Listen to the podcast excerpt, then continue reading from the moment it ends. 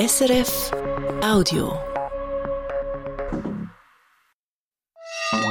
SRF 2 Kultur Wissenschaftsmagazin. Wir sprechen heute über einen neuen Impfstoff, der Vögel vor der weltweit grassierenden Vogelgrippe schützen soll. Über Solarkraftwerke weit draußen im All und über Totengräber. Gemeint sind für diesmal aber nicht die auf unseren Friedhöfen, sondern Käfer im Wald. Herzlich willkommen. Mein Name ist Katrin Zöfel. Die Vogelgrippe ist wieder da, mit Macht, seit mehr als einem Jahr schon. Mindestens 50.000 Wildvögel sind daran verendet, schätzt die WHO, und die Dunkelziffer liegt wahrscheinlich um ein Vielfaches höher. Dazu kommen Nutzvögel, die millionenfach verendet sind oder notgeschlachtet wurden. Auch Säugetiere sind betroffen. Eine große Nerzfarm in Spanien vergangenen Herbst und gerade kürzlich eine Seelöwenkolonie vor der Küste Perus mit tausenden toten Seelöwen. Es ist ein Ausbruch, wie es ihn mit der Vogelgrippe so noch nie gegeben hat. Was tun? Das ist die Frage. Schweizer Forscher schlagen vor, zu impfen. Sie haben einen neuen Impfstoff gegen H5N1 entwickelt und der soll zunächst in Zoos gehaltene Wildvögel wie Pelikane, Flamingos oder Pinguine vor der Vogelgrippe schützen. Wenn alles nach Plan läuft, startet die Impfaktion in Schweizer Zoos in der zweiten Jahreshälfte. Irin Jetschi hat sich das Projekt vor Ort angeschaut. Die Hühner des Instituts für Virologie und Immunologie in Mittelhäusern, kurz IVI, sie sehen aus wie ganz normale Hühner. Weißes Gefieder, roter Kamm und Halsbehänge, der Gückel sticht hervor. Doch es sind besondere Hühner, sagt der Vogelgrippe-Spezialist am IVI, der Virologe Gerd Zimmer. Also wir produzieren unsere eigenen Hühner, das sind auch spezifisch keimfreie Hühner. Keimfrei müssen die Hühner deshalb sein, weil an ihnen später der Impfstoff erprobt wird, den Gerd Zimmer am IWI entwickelt hat. Ein neuartiger Impfstoff gegen das aviäre Influenzavirus H5N1. Die Hühner, an denen das Vakzin schon getestet worden ist, sind nicht hier im Zuchtstall, sondern im abgeriegelten Hochsicherheitslabor des IWI. Weil das ja ein gentechnisch veränderter Organismus ist und wir dafür Sorge tragen müssen, dass es nicht in die Natur gelangen kann. In China wird Hausgeflügel schon seit 20 Jahren gegen die Vogelgrippe geimpft. Doch diese Impfstoffe sind in der EU und in der Schweiz verboten. Der Grund? Bei diesen herkömmlichen Impfstoffen kann man nicht unterscheiden, ob ein Tier geimpft oder mit H5N1 infiziert ist. Der neuartige Impfstoff von Gerd Zimmer hingegen schafft diese Unterscheidung. Das ist mit diesem Impfstoff möglich, sehr einfach möglich, auch mit einfachen serologischen Tests. Dann kann man unterscheiden, weil der Vektorimpfstoff nur ein einziges Influenza-Antigen enthält. Das macht man sich zunutze, um zwischen Infizierten und Geimpften zu unterscheiden. In seinem Büro erläutert Gerd Zimmer die Eigenschaften des neuen, genveränderten Impfstoffs.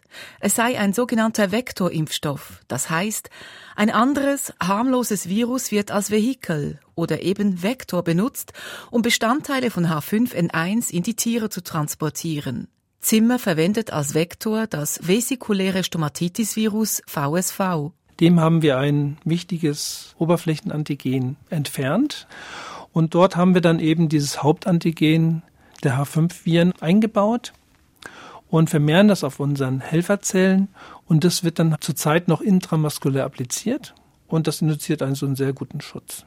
Der Vektorimpfstoff sei in einem Wirtsorganismus nicht vermehrungsfähig, sondern könne nur auf bestimmten Helferzellen im Labor vermehrt werden, betont Gerd Zimmer. Das heißt, Geimpfte Tiere bilden in ihrem Körper, trotz genetischer H5N1-Bestandteile, kein infektiöses Virus. Sie scheiden keine Viren aus und sind auch nicht ansteckend für andere Tiere, selbst wenn sie sich nach der Impfung mit dem Vogelgrippevirus infiziert haben. Das habe sich in den Testreihen am IWI eindrücklich gezeigt. Wir haben Versuche gemacht, wo man also geimpfte Tiere, die dann infiziert wurden mit H5N1, dann mit nicht geimpften Tieren im gleichen Käfig zusammengebracht hat. Und es kam zu keiner Ausscheidung. Die nicht geimpften Tiere, die waren völlig geschützt. Auch in anderen Ländern werden neue Impfstoffe gegen H5N1 entwickelt, etwa von Firmen wie Böhringer Ingelheim, Ceva oder Merck Animal Health. Deren Impfstoffkandidaten beruhen jedoch auf anderen Systemen. Das Projekt aus Mittelhäusern ist das einzige, das VSV-Vektoren einsetzt. Eine Technik übrigens, die beim Ebola-Impfstoff der Firma Merck für den Menschen verwendet wird und seit 2016 etabliert ist. Wie geht es nun mit Gerd Zimmers Vogelgrippe-Impfstoff weiter? Das IWI hat einen Freisetzungsversuch beantragt, um den Impfstoff zunächst bei diversen Wildvogelarten in Schweizer Zoos zu testen. Noch hat die zuständige Behörde, das Bundesamt für Umwelt BAFU, das Gesuch nicht bewilligt. Doch die mitwirkenden Zoos rechnen fest damit. So auch der Zoo Basel, wie der leitende Tierarzt Christian Wenker erklärt. Wir haben rund 70 Vogelarten, halten wir hier im Zoo Basel, darunter Strauße, Pinguine, Flamingos, Pelikane, auch sehr weit bekannte Zuchtgruppen, beispielsweise bei den Flamingos, wo wir über 100 Tiere haben, die jedes Jahr auch zwischen 20 und 30 Küken aufziehen. Und diese berühmten Zuchtvögel sind von der Vogelgrippe akut bedroht. Verständlich, dass Christian Wenker seine Vögel möglichst schützen möchte. Zumal die Tiere leiden, wenn sie wegen den behördlich verordneten Maßnahmen dauernd drinnen sein müssen. Wenker plant für die zweite Jahreshälfte eine große Impfaktion. Wir planen, dass wir über 600 einzelne Vögel in dieses Impfprojekt einbinden wollen. Ein enormes Unterfangen, weil die Impfung den Tieren gespritzt werden muss. Ja, es muss jeder einzelne Vogel gefangen werden, behändigt werden. Im Impfprojekt ist dann geplant, dass wir am Tag Null quasi auch eine Blutentnahme machen, damit wir einen allfälligen Antikörpertitel bestimmen können. Und dann wiederholen wir die ganze Prozedur. Die Impfung muss zweimal gemacht werden, nach 35 Tagen und dann wieder nach einem Jahr. Derweil ist man im IWI in Mittelhäusern schon einen Schritt weiter. Man wisse ja jetzt, dass der Impfstoff gut funktioniere, sagt Spezialist Gerd Zimmer. Jetzt gehe es um die Frage, wie man ihn am besten in die Tiere bringe. Wir wollen jetzt in einem neuen Projekt eben auch untersuchen, ob man diesen Impfstoff auch über das Trinkwasser applizieren kann oder zum Beispiel über Augentropfen. Ohne Nadel also. Das würde die Anwendung sehr vereinfachen. Auch Nutzgeflügel könnte man so impfen. Vorausgesetzt, das Impfverbot in der Schweiz und der EU wird irgendwann aufgehoben. Ein Beitrag von Erin Dietschi. Im Weltall scheint die Sonne rund um die Uhr. Kein Wetter und kein Tag-Nacht-Rhythmus kommen in die Quere.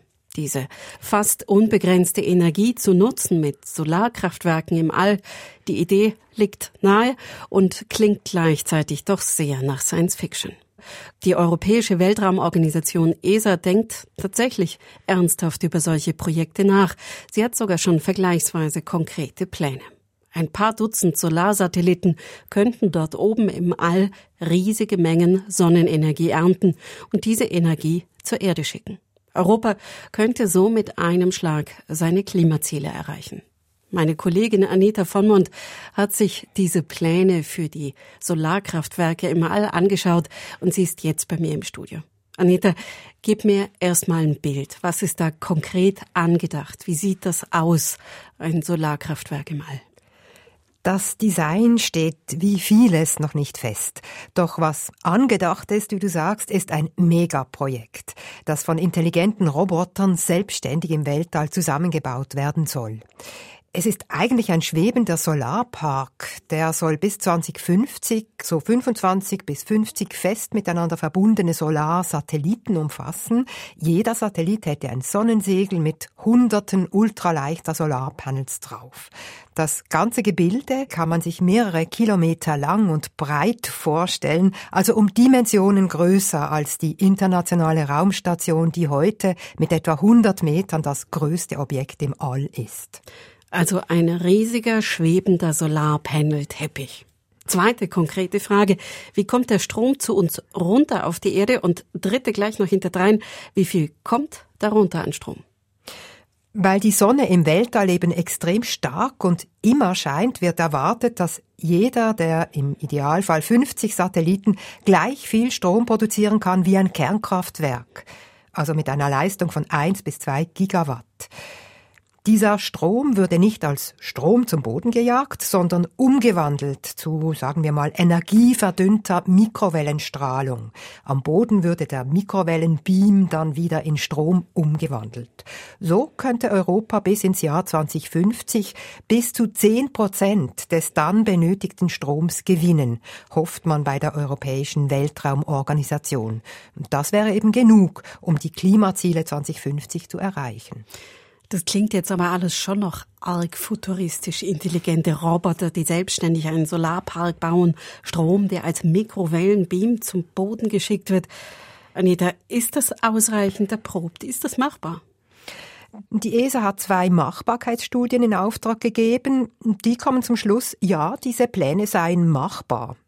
Und Sanjay Vijendran von der ESA hat mir gesagt, alle Technik, die zum Einsatz komme, sei nicht neu, sondern schon jahrelang erprobt, zum Teil nur auf dem Boden, zum Teil auch im Weltall. Das gelte für die Robotertechnologie und es gelte auch für die Umwandlung von Strom zu Mikrowellen und wieder zurück zu Strom am Boden. Diese Umwandlung machen offenbar unsere Kommunikationssatelliten heute schon, wenn sie mit etwas Strom Daten zur Erde schicken. Was aber durchaus neu ist, ist die Größe dieses Projekts. Stichwort Strom und Mikrowellen.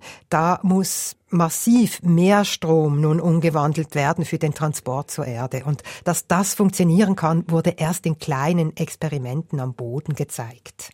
Okay, jetzt Solarenergie ist ja grundsätzlich klimafreundlich, aber bei dem Projekt stelle ich mir schon die Frage, wie klimafreundlich das in der Bilanz sein kann. Das ganze Equipment muss ja erstmal mit den Raketen hochgeschickt werden.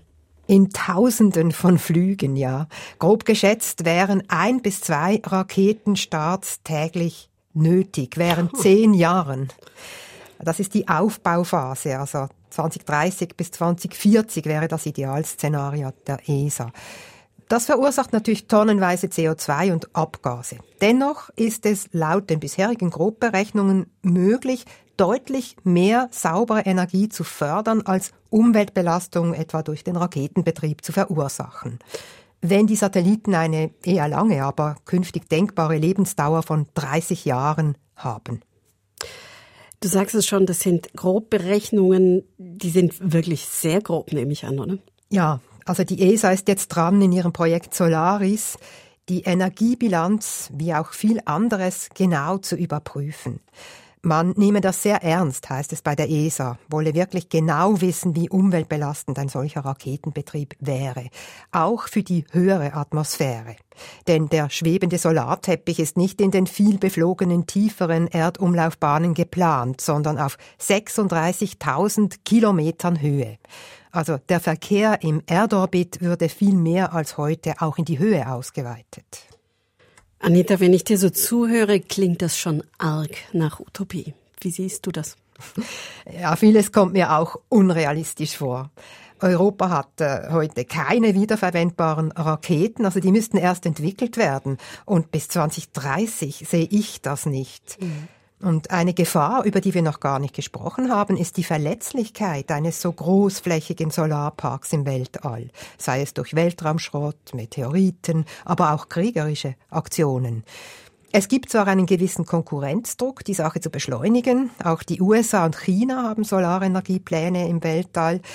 Doch es ist gut möglich, dass diese Stromalternative, ähnlich wie die Fusionsenergie oder in der Schweiz die Geothermie, dass das einfach eine faszinierende Utopie bleibt, bis auf weiteres.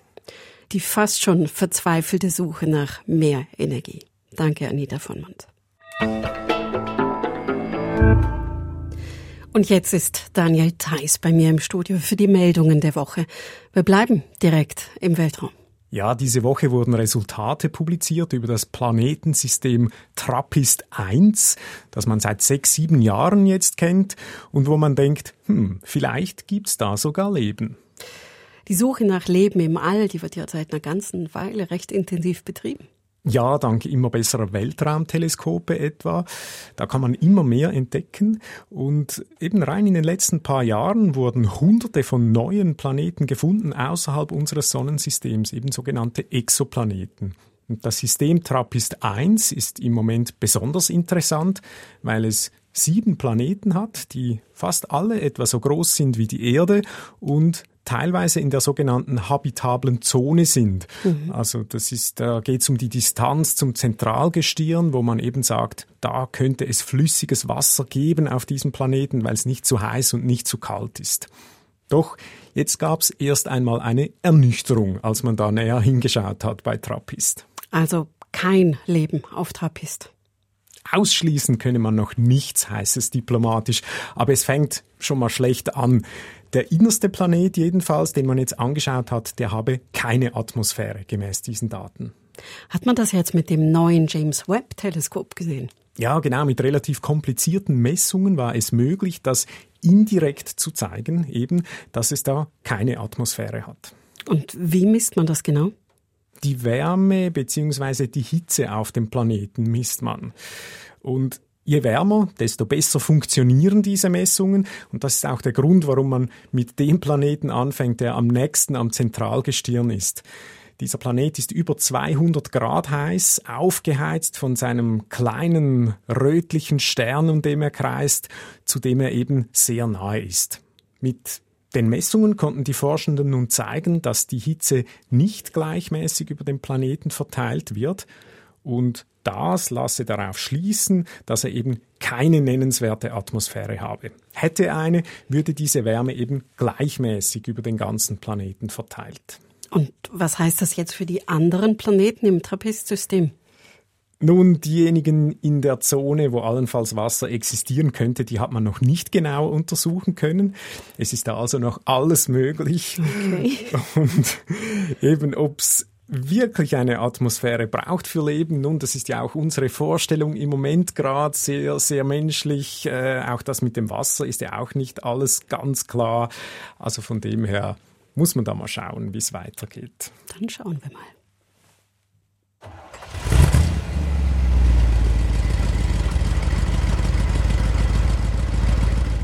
Daniel, diese Woche hat die EU auch das Aus für den Verbrennungsmotor beschlossen, also Aus für diese Motorengeräusche, beziehungsweise das fast aus, oder?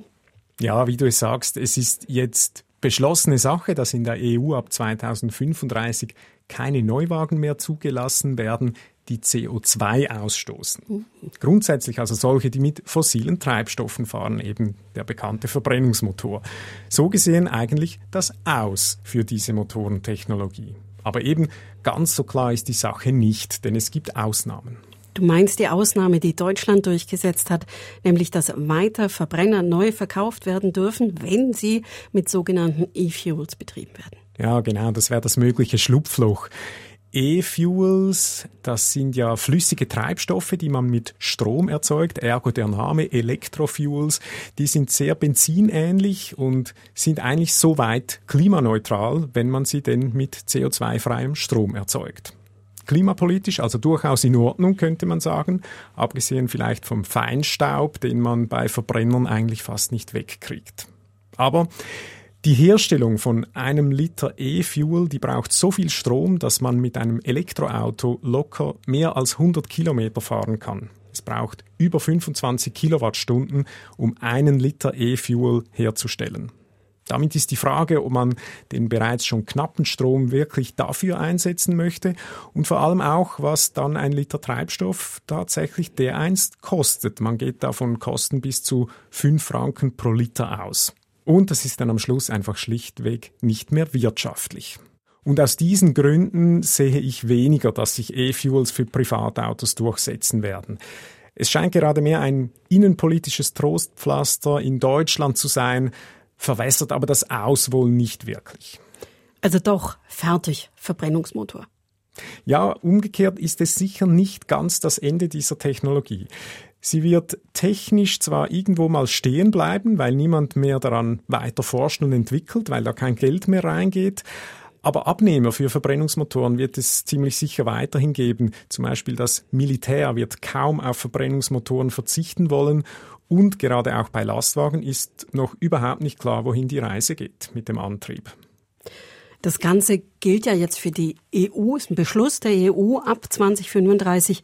Wie sieht es in der Schweiz aus? Ja, es ist noch offen, ob die Schweiz diese Regeln übernimmt. Es gibt dazu keine Verpflichtung. Aber spürbar wird es sicher in den angebotenen Automodellen in Zukunft, wo sowieso die Zeichen darauf stehen, dass es immer weniger Verbrenner gibt, die erhältlich sind. Und es ist ja auch nicht so, dass ab 2035 dann zack nur noch Elektroautos rumfahren, sondern es gibt einfach keine oder kaum noch neue Verbrenner zu kaufen. Und das, denke ich, wird auch in der Schweiz so sein.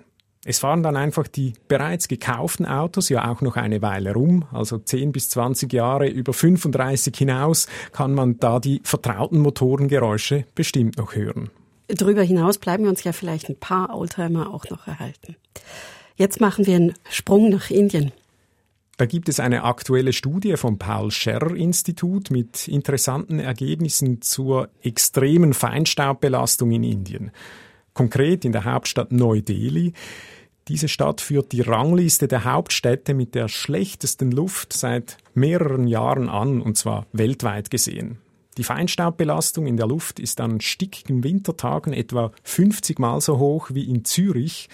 Alles versinkt dann in einer Art Dunstschleier. Indien, Asien, da sehe ich jetzt vor meinem inneren Auge Autos ohne Katalysator, Zweitaktmotoren bei den Tuk-Tuks und stinkende Motorräder. Ehrlich gesagt wundert es mich überhaupt nicht, dass die eine hohe Feinstaubbelastung haben. Was gibt's denn da zu forschen? Ja, du hast recht, aber in Neu-Delhi ist sie tatsächlich außergewöhnlich hoch. Und zwar so hoch, dass es eben viel mehr als nur die Abgase aus dem Verkehr oder von den Heizungen braucht. Forschende vom Paul Scherrer Institut haben zusammen mit ihren indischen Kollegen vom Indian Institute of Technology Kanpur die Sache eben jetzt näher angeschaut, und zwar mit intensiven Messungen über zwei Wintermonate. Und was haben Sie herausgefunden? In der Indus-Ganges-Ebene und damit auch um Neu-Delhi herum, da leben Millionen von Menschen, die zum Kochen und Heizen auf Holz angewiesen sind. Und Holzfeuer, das ist bekannt, das ist eine sehr große Quelle von Feinstaub. Das ist übrigens auch bei uns in Europa noch so. Und der normale bekannte Prozess, wie Feinstaub dann entsteht aus solchen Feuern, das ist äh, ein Teil entsteht da direkt, etwa als Ruß, und ein großer zweiter Teil, der wird erst später in der Luft gebildet aus, aus Rauchgasen. Dazu braucht es Sonnenlicht und so bildet sich der sogenannte sekundäre Feinstaub. Doch eben Ruß und dieser Prozess mit dem Licht, der kann die enorme Menge Feinstaub in der Stadt überhaupt nicht erklären. Es ist viel zu viel. Die Forschenden haben nun aber einen neuen Mechanismus entdeckt, zum ersten Mal überhaupt bei der Bildung von Feinstaub in einer Stadt. Und dieser bildet sich gerade in Neu-Delhi, nämlich in der Nacht, wenn es kalt ist.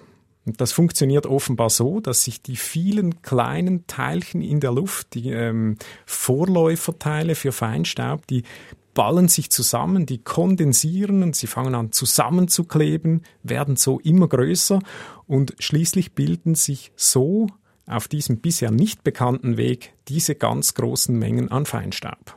Und kann man das Problem eindämmen? Ja, letztlich geht es wohl nur, wenn es weniger Holzfeuerungen gibt tatsächlich. Aber klar, auch die Industrie und der Verkehr wird seinen Beitrag leisten müssen. Gerade Schwellenländer wie Indien, die leiden enorm unter der Luftverschmutzung noch heute. Die Meldungen der Woche mit Daniel Theiss. Danke.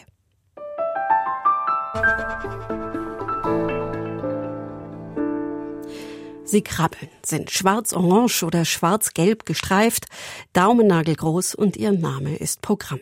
Totengräber. Gemeint sind Käfer, die im Wald und auf Wiesen tote Tiere, Mäuse zum Beispiel, eingraben und so für ordentliche, nicht stinkende Verhältnisse sorgen. Volker Masek mit dem, was die Forschung über diese krabbelnden Aufräumer zu sagen hat.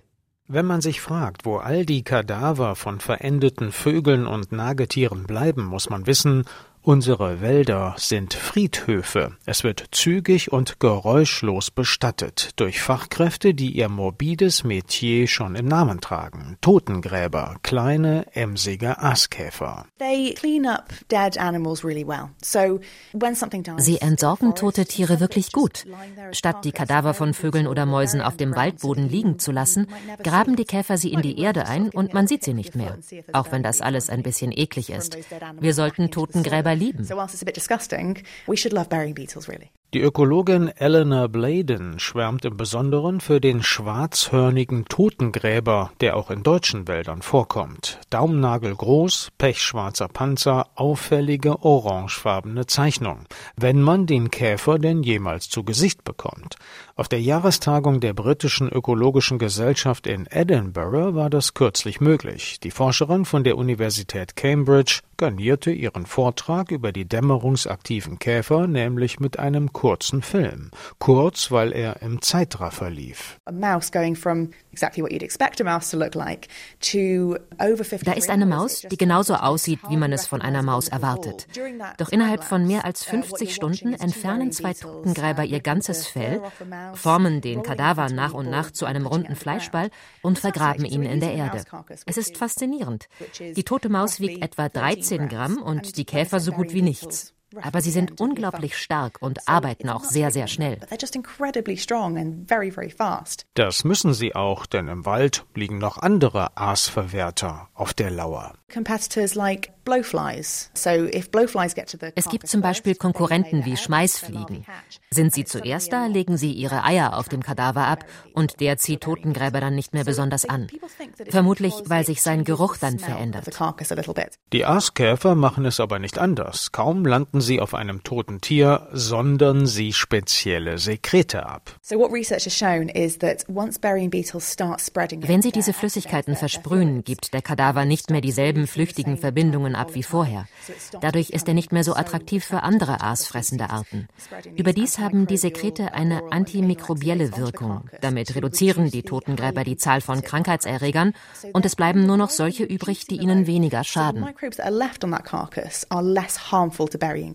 Auch die Käfer legen ihre Eier auf den Kadavern der Vögel oder Nagetiere ab. Die Larven ernähren sich dann unter Tage von den vergrabenen Energiebällchen.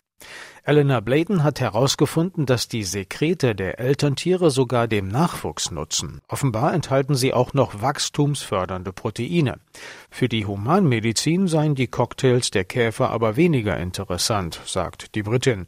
Gegen Keime, die kritisch für den Menschen sind, wirken sie nicht unbedingt.